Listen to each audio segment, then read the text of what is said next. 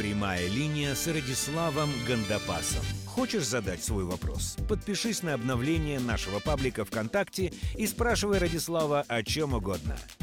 Всем привет, это «Прямая линия» с Радиславом Гандапасом. Меня зовут Миша Кокин, напротив меня Радислав Гандапас. Радислав, добрый день. А, Сразу к вопросам. А, Первый вопрос от Юлии Сахаровой из Калининграда. А, Здравствуйте, Радислав. А, Что вы можете сказать насчет биткоина и других криптовалют, которые все больше и больше набирают популярность? Вложились уже? Пропускаем вопрос. Ну, мне один из э, моих друзей компетентных сказал, если бы ты вложился в биткоин год назад, если, как я тебе говорил, если бы ты вложился в биткоин год назад, трудно вкладываться в то, чем не понимаешь. А, кстати, я размещу у себя в блоге на днях э, интервью э, с э, Келлом Норстромом о биткоинах. Он очень, очень здорово сказал, но гораздо лучше, э, он гораздо лучше скажет, чем, чем скажу я. Поэтому я размещу на днях, возможно, к тому моменту, когда вы увидите наш подкаст, это интервью уже будет в моем блоге. Блог на сайте radislavgandapас.com. Все. все. Все, что я могу хорошего сказать на эту тему. Хорошо, тогда вопрос от Сергея Дубровина. Э, Сергей пишет вот что. Э, Здравствуйте, я из Воронежа, но проживаю в Москве. И вопрос никак с этим э, первым предложением не связан. Как вы относитесь к очень эрудированным и начитанным людям, э, и интересным людям, но при этом совершенно финансово неуспешным?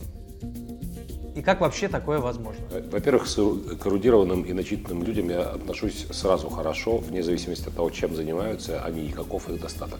Второе. Обеспеченность человека зависит не только от его талантов и способностей, и от той планки, которую он сам себе поставил. Огромное количество людей не хотят э, менять свой образ жизни, не хотят э, лишаться свободного времени, э, напрягаться и вот ради денег. Не хотят. Это они свою жизнь таким образом простроили. Ну и третье, есть категория учителей, режиссеров, актеров, э, ученых, писателей, которые никогда не будут состоятельными людьми, если они не бросят свое дело. То, то, что они занимаются своим делом, дает возможность мне, моим детям получать информацию, удовольствие, они развивают культуру, и то, что они, допустим, ну, нищеброды, как сказал бы какой-нибудь там, гламурный подонок, э, это, не, не, не сводит их э, в моих глазах э, в разряд людей, недостойных общения. Скорее наоборот, я скорее предпочту общаться с человеком э, эрудированным, начитанным, умным, развитым интеллектуально, но не богатым, чем с человеком состоятельным, но, к сожалению, неинтересным собеседником и пустым человеком. Следующий. Следующий вопрос от Льва Кривошеина из Владивостока.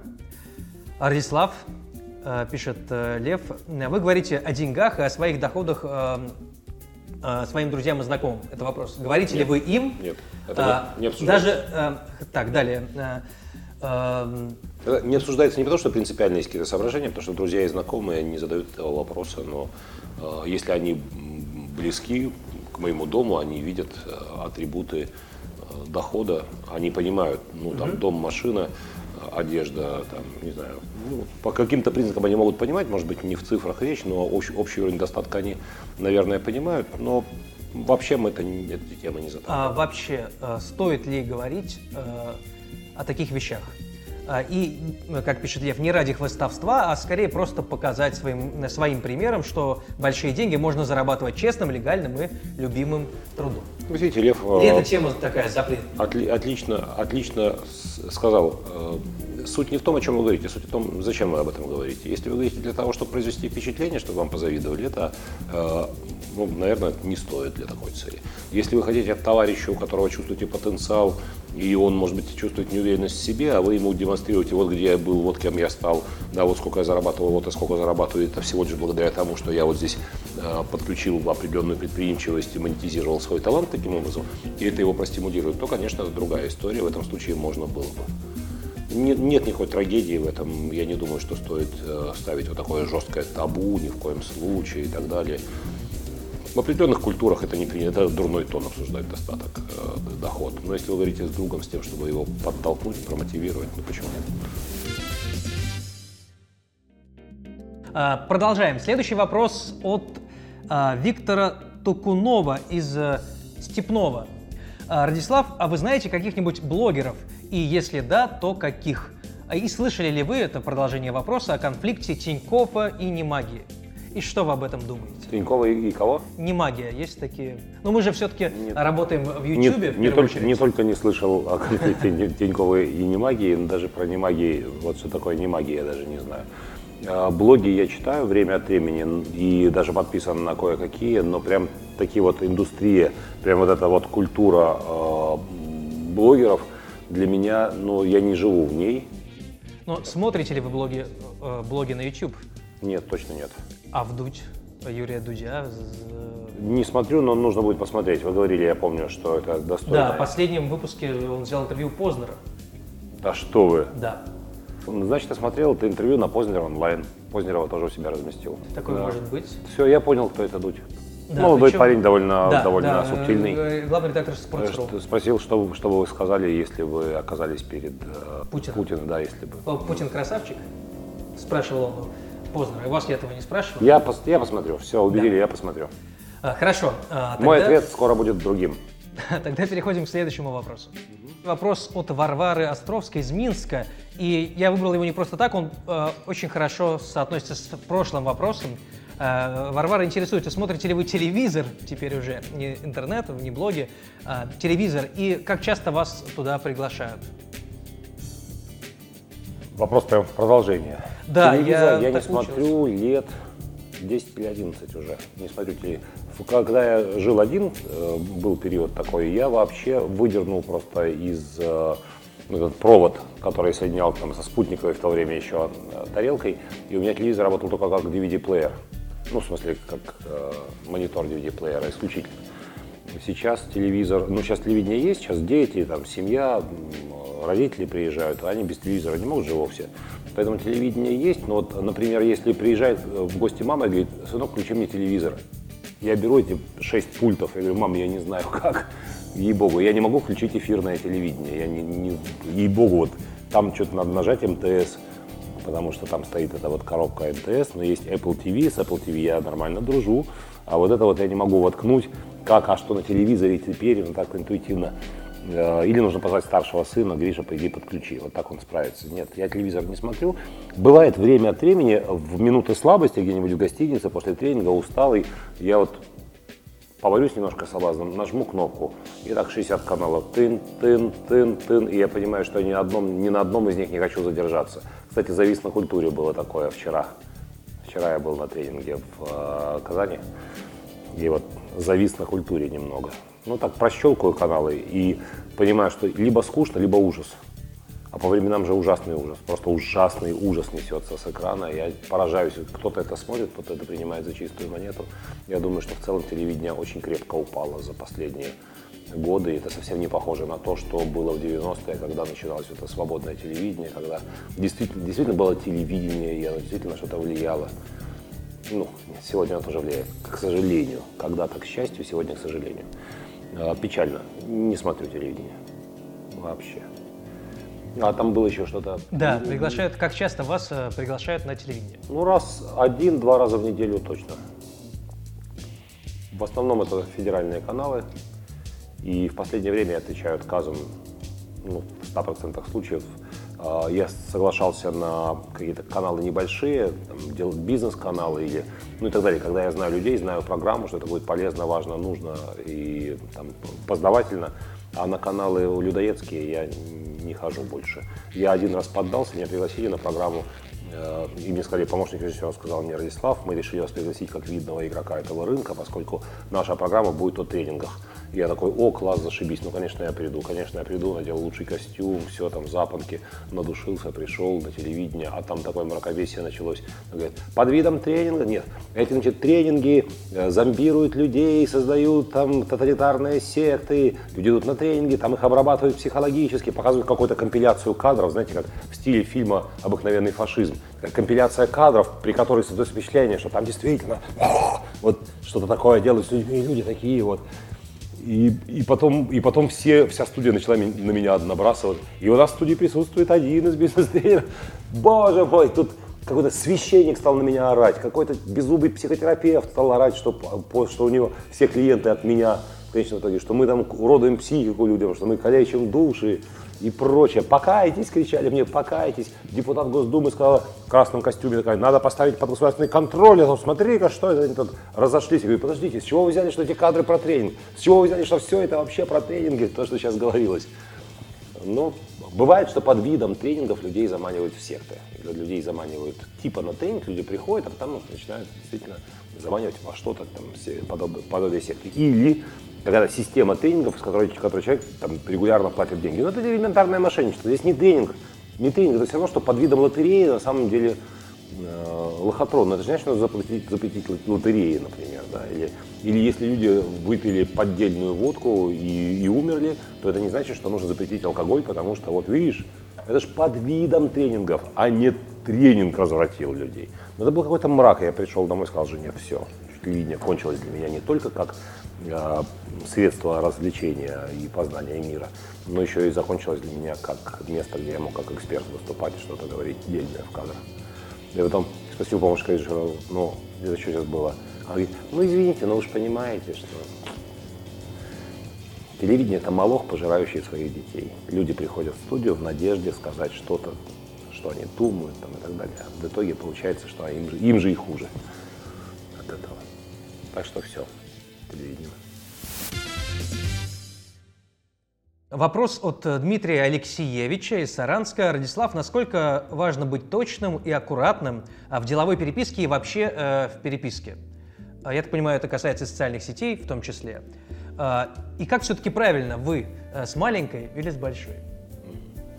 Ну, начну с конца. Вы пишется с большой буквы только в том случае, если происходит обращение к конкретному человеку конкретному человеку. Его имя называется в письме, в котором вы обращаетесь на, на «вы». Например, это проявление высочайшего уровня уважения.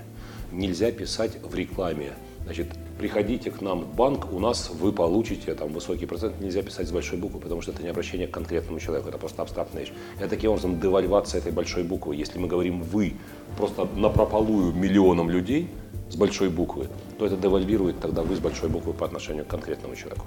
Я скажу больше, обращение на вы к человеку это уже повышение градуса уважения к нему. Даже если с маленькой буквы пишете вы, в этом нет проблемы. Вы с большой это признак наивысшего уважения. Ну, а президенту, очевидно, нужно всегда писать вы с большой. Ну, если вы пишете президенту, то я думаю, там много еще чего нужно соблюсти в этом случае. А насчет того, нужно ли быть внимательным, аккуратным в переписке, несомненно. Дело в том, что деловая переписка особенно, это ритуал определенный, и здесь не годятся такие речевые обороты, которые подходят для социальных сетей, для персонального общения, и поэтому, если нет в этом деле компетентности, имеет смысл зайти, есть полно там сайтов, можно загуглить деловая переписка, особенности деловой переписки. Почитайте, расширьте свой словарный запас фразеологический разными оборотами, красивыми, интересными и так далее. Почитайте Сашу Карепину, у нее есть блестящие материалы в сети и книга на эту тему о деловой переписке, современной деловой переписке. Деловая переписка – это не только э, акт вежливости, э, это еще и инструмент влияния на человека, с которым вы переписываетесь. Вы формируете определенное отношение к себе, к своей компании, к своему продукту, и таким образом это отношение потом э, ну, монетизируется конечном итоге. Поэтому деловое, деловое письмо – это э, должно быть объектом пристального внимания, как вы выражаетесь. А грамматические ошибки, навертели всяких велеречивых значит, оборотов э, и сделали ошибку в слове. Вместо компания написали компания, да, имея в виду рекламная компания. И если человек понимает, если он знает разницу, то эта ошибка может а, Или распространение ошибка людей, которые работают в агентствах, они агентство пишут без Т. Да, агентство. Ну и так далее. Ну, и так ну все-таки в, соци- в социальных сетях, хорошо, если мы берем социальные сети, не деловую переписку, а, считается, многие считают, это мое личное пространство, что хочу, то и делаю. Я пишу очень быстро, если э, там какая-то ошибка, ничего страшного не ну, придирайтесь. Если еще и друзья примерно на таком же уровне грамотности, что они не замечают ошибок, никаких проблем не вижу в этом ну, действительно это личное пространство, действительно у меня проскакивают опечатки, э, не ошибки, опечатки ошибок у меня быть не может в тексте. Я преподаватель русского языка все-таки по первому образованию, поэтому ошибки быть не может, но опечатки проскальзывают, и опечатки похожие на ошибки. Мне порой такая, ай-яй, Радислав. Вот, а как, как вы к этому относитесь, к тому, что вас поправляют? Ну, опечатка, опечатка, что делать? Бывает. Пусть это будет самая большая ошибка в моей жизни. Переходим к приложению этого выпуска. Мы с прошлого раза и даже с позапрошлого вели эту рубрику, и э, я уже писал в ВКонтакте, в нашей группе, э, S, нижнее подчеркивание, Гандапас. Ask, как меня поправляют часто э, в YouTube. Э, значит, э, я писал уже о том, что приложение, помните, вы советовали э, Игоря Мана, Да. фильтры Мана. Так вот, э, в андроиде скачиваний стало 5000, а было всего 1000 после нашего выпуска, то есть 4000 раз его скачали. А наверняка это Я надеюсь, вы, связано. те, кто скачал, получили возможность Да. более... э, получили подсказку при принятии решений. Да, ну мы, э, не пользуясь фильтром Мана, приняли решение продолжить эту рубрику. И какое приложение сегодня? Я самое свежее приложение, которое я скачал, и еще ни разу им не воспользовался, но воспользуюсь несомненно. Я часто выступаю публично, и бывает, что мое выступление ограничено во времени очень жестко. Ну, предположим, идет трансляция на 6 тысяч человек, и нельзя затянуть ни на одну минуту. Прекрасно, когда я могу поглядывать в свой ноутбук, который открыт. Э, Есть такой э, сервис в Keynote э, экран докладчика, и на нем идет там, время. Я могу видеть, как, там, невозможно пользоваться, скажем, телефоном, доставать его и смотреть, который час, или смотреть на часы. Но, во-первых, это некрасиво, и, во-вторых, это э, зрителей настраивает не лучшим образом. Как Подожди, же- он вибрирует телефон. Нет? Нет, нет. как же? Это же бывает слишком поздно, когда он завибрировал за 5 минут до финала. Вот нужно прям минута в минуту закончить. У меня недавно было выступление, я закончил прям 55 минут было выступление. Вот так мне сказали, 55 минут должно оно длиться. Я закончил вот Это же прямо больше последние секунды. Чик-чик-чик, до свидания. Вот. Вот это было идеально. Но для этого вы должны в течение всего выступления видеть время, а когда последние пять минут уже поздно. Когда-то давно я возил с собой электронные часы и в них запускал функцию обратного отсчета и так далее. Это было не очень удобно, нужно было тянуть провод, они были без батареек и так далее. А вот теперь есть приложение, называется э, Speaker Clock. Clock. И- Часы оратора. да, часы оратора. Вы выставляете время выступления. Ну, какое? Вот таким вот простым движением. Предположим, вы хотите выступить 18 минут, как в TED. Каком Так, и что дальше происходит? Ну, ставите его либо горизонтально, либо вертикально в то место, где вы видите, а вы везде увидите красные большие цифры, довольно большие. Я скачал его еще и в планшет. В планшете еще больше эти цифры. Но телефончик-то вы сможете где-нибудь пристроить. При этом вы к нему прикасаетесь. Вам не нужно ничего там находить, пуск нажимать и так далее. Вы вам достаточно просто выйти на сцену и прикоснуться к телефону. И циферки побежали. Вы даже можете достать телефон из кармана, прикоснуться к нему и прямо в процессе выступления куда-нибудь прислонить телефон К колонке на сцене. например. даже если, да, даже если публика видит этот телефон, ну никаких проблем. А К телефону есть такие присоски, всякие там ножки такие, или есть специальные такие чехлы раскладывающиеся, и вы можете его установить прямо на пол поставить и говорить, поглядывая на бегущие красные цифры. При этом он вам намекнет, что вот, дескать, желтый, у него загорится желтый, когда время будет на исходе. А потом красный, дескать, пора заканчивать. Ну вот, предположим, до конца, когда остается меньше трех минут, у него загорается желтый, а когда минута, загорается красный, парень, пора сворачивать. Мне кажется, это очень удобное приложение для тех, кто выступает публично, и не только. Вы можете для себя придумать, видите, там еще и мелькнуло-то. Вы можете придумать для себя и другие форматы использования этих часов, когда вам нужно, например, что-то делать строго определенное количество времени. Вы можете с помощью этих часов а, знаю, планку держать э, или отжиматься или что-нибудь еще, какие-нибудь интервальные тренировки делать. В общем, можно его приспособить под разные задачи. Очень здорово. Красный цвет, крупные. Мне очень нравится. Это бесплат- бесплатное приложение. Здесь, естественно, предлагают скачать какую-то платную версию, но мне непонятны те опции, которые там добавляются. Ну, я не в самом деле. Спикер, спикер, клок. Speaker Clock приложение и книга. Сразу следом за приложением будет книга, книга выпуска. И сегодня это... Книга выпуска внезапно, несмотря на то, что это никак не, э, не, не- выбирая книгу выпуску, нельзя предугадать вопросы, которые будут заданы. Я выбрал книгу Джона Шоула «Первоклассный сервис». Почему? Первоклассный сервис, полное название, как кон- э, первоклассный сервис как конкурентное преимущество. Во-первых, я его знаю, я его встречал. Он производит очень хорошее впечатление сам как человек, могущий оказывать сервис, оказывающий, оказывающий воздействие и впечатление. Почему эта книга выпуска именно сегодня? Я э, опросил нескольких моих знакомых. Мне кажется, или они тоже констатируют, что в стране уровень сервиса как-то снижается на глазах. Что в аэропорту при регистрации перестали здороваться, спасибо, пожалуйста. Что служба безопасности аэропорта и пограничники вообще сидят с таким лицом, как будто вы их обидели. И когда вы говорите «здравствуйте», они вообще никак не отвечают. Так, проходим, проходим, кладем ремни сюда, быстрее, проходят. В таком стиле разговаривают. Вы откуда? С Италии, спросили у меня, когда Да, с Италии. Это- ну, это диковато несколько, но я помню времена, когда было лучше.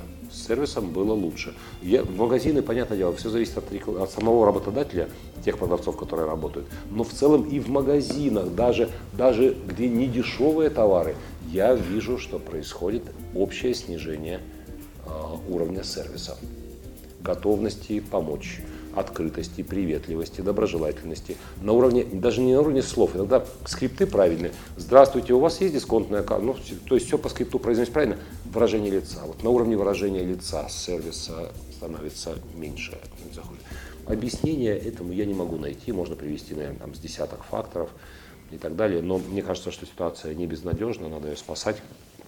Джон Шоу, первоклассный сервис как конкурентное преимущество. Читайте, внедряйте. Через пару недель увидимся. Всем спасибо. Пока. До встречи.